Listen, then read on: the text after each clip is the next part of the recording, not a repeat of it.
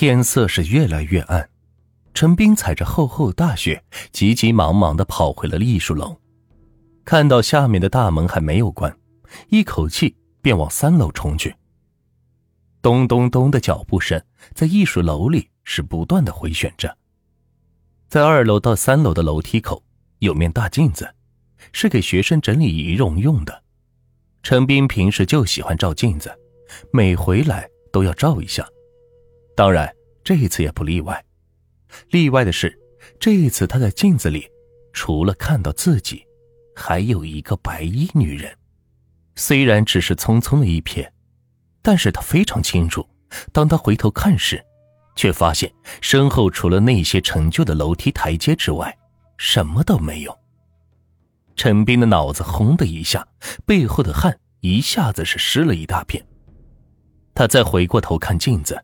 这一下他看得更清楚了，一个女人在二楼的楼梯边，正朝着镜子里的他微笑。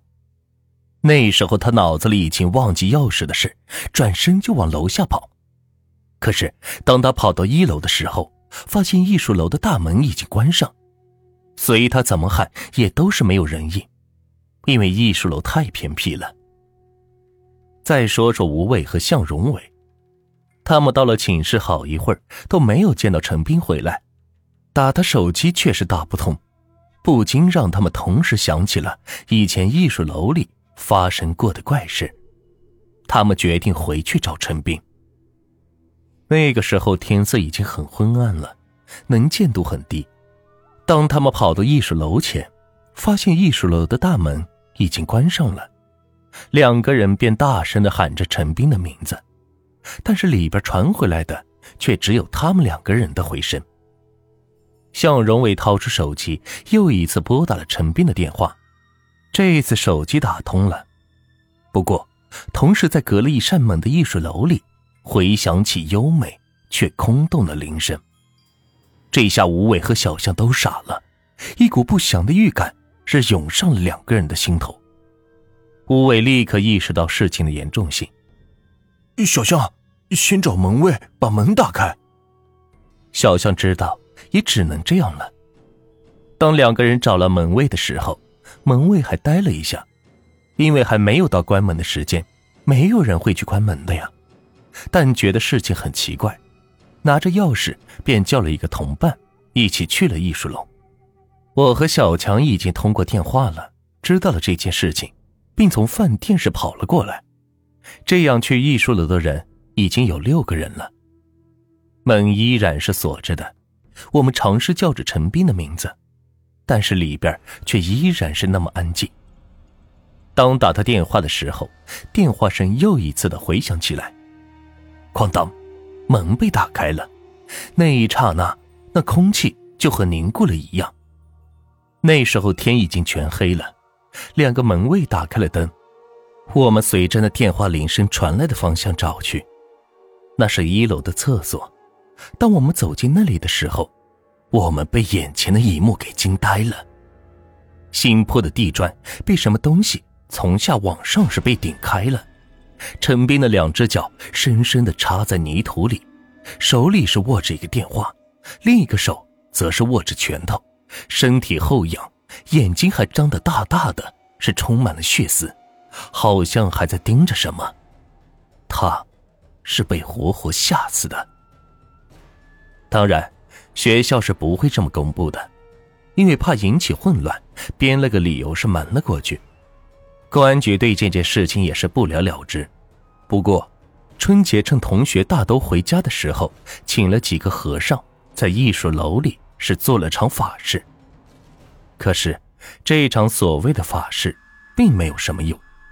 陈斌的离开只是艺术楼噩梦的开始。据说，做法事的和尚一年内因为各种原因是死了一半，这也是后来才知道的。在陈斌出事后，我们寝室像是失去了一样东西，那就是快乐。我们都曾想到过退学，可是想到了家中的父母，也只好将这个念头是埋在心底。不过，我们四个都在一件事上是形成了默契，就是一定要把事情给弄清楚，过了年没多久就开学了，这时候学生会要人，小强因为人缘好、能力强，就去了学生会当干部。这倒正好，小强就有机会来看学生会历年来的记录了。通过记录，小强发现，学校建成前，最早是个叫做江边村的地方。抗日战争的时候，南方失陷，这里本是日统区。不过日本人在这里曾经屠过村，幸免下来为数不多的人，把全村近四百具尸体一起埋在了村南的空地。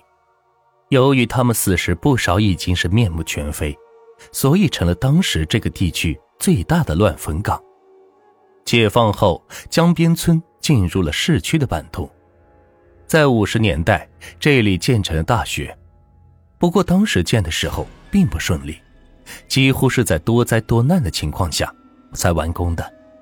学校开办到文革时期，因为各种原因非正常死亡的学生多达十六个，几乎是每年一个，死亡的原因也颇为勉强，不是精神原因就是心脏病突发什么的。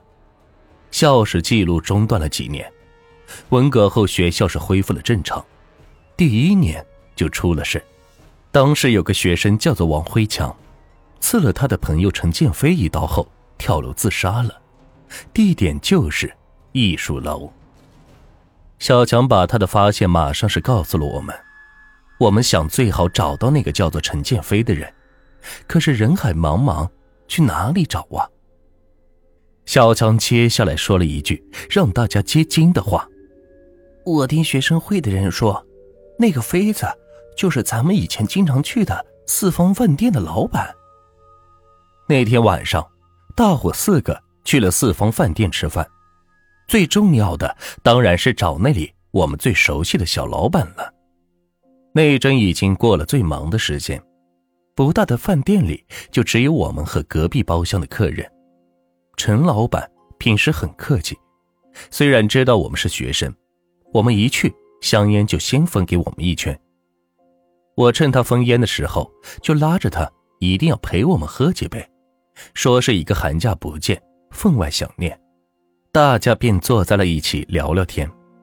妃子到后来实在吃不消我们的热情，就坐下来和我们一起喝酒。酒过三巡，大家都带了一点点的酒意，小象开始聊入了正题。老板。听说你也在我们学校念过书啊？陈老板一下子是愣住了，接着表情是非常难看。我们包厢的气氛也是严肃起来。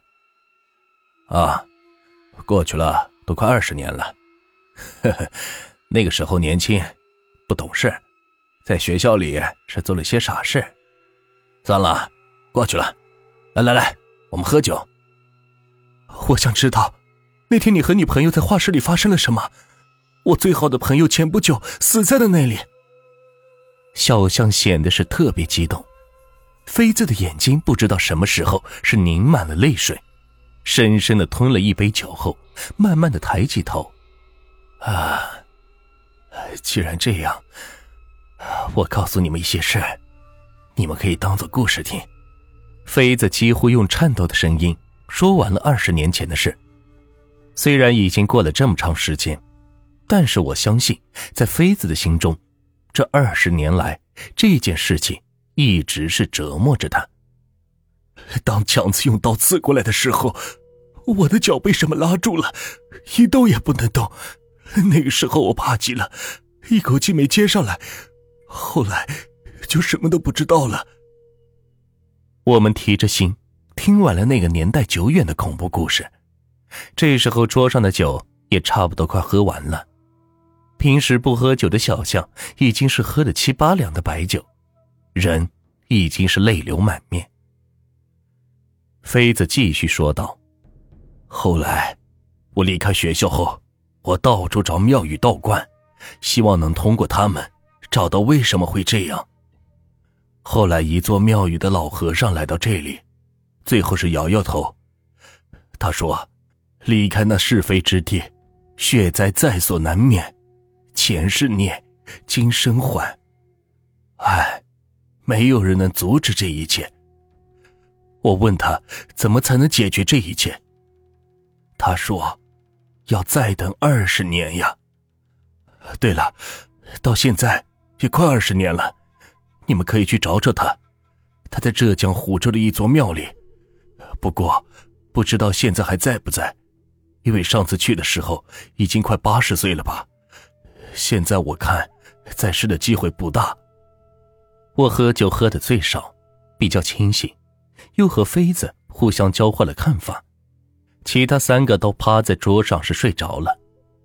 这个时候，小象的电话响了，小象拿起来接过电话：“喂，谁呀？什么？找好女朋友了？哦哦，好，好，好，我马上过来。”挂上电话，跟我说他一个朋友有了女朋友，要先下去，等下直接回寝室。我让他过马路小心点，都醉成这个样子了。他附和着离开了。小象慢慢悠悠的走在学校里的小路上，不久，眼前出现了艺术楼，心想：“对了，就是这里。”当他一脚跨进去的时候，不对，他马上拿出手机。翻看刚才打来的号码，太熟悉了，这是陈斌的号码呀。不过他不是好像已经死了吗？小象想到这里，酒都醒了一半。不对呀，快走！这刚转身，看见他的好朋友陈斌正在他的背后拦住了他的去路。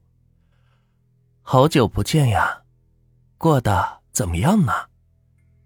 声音是那么的清晰。没错，是他的声音。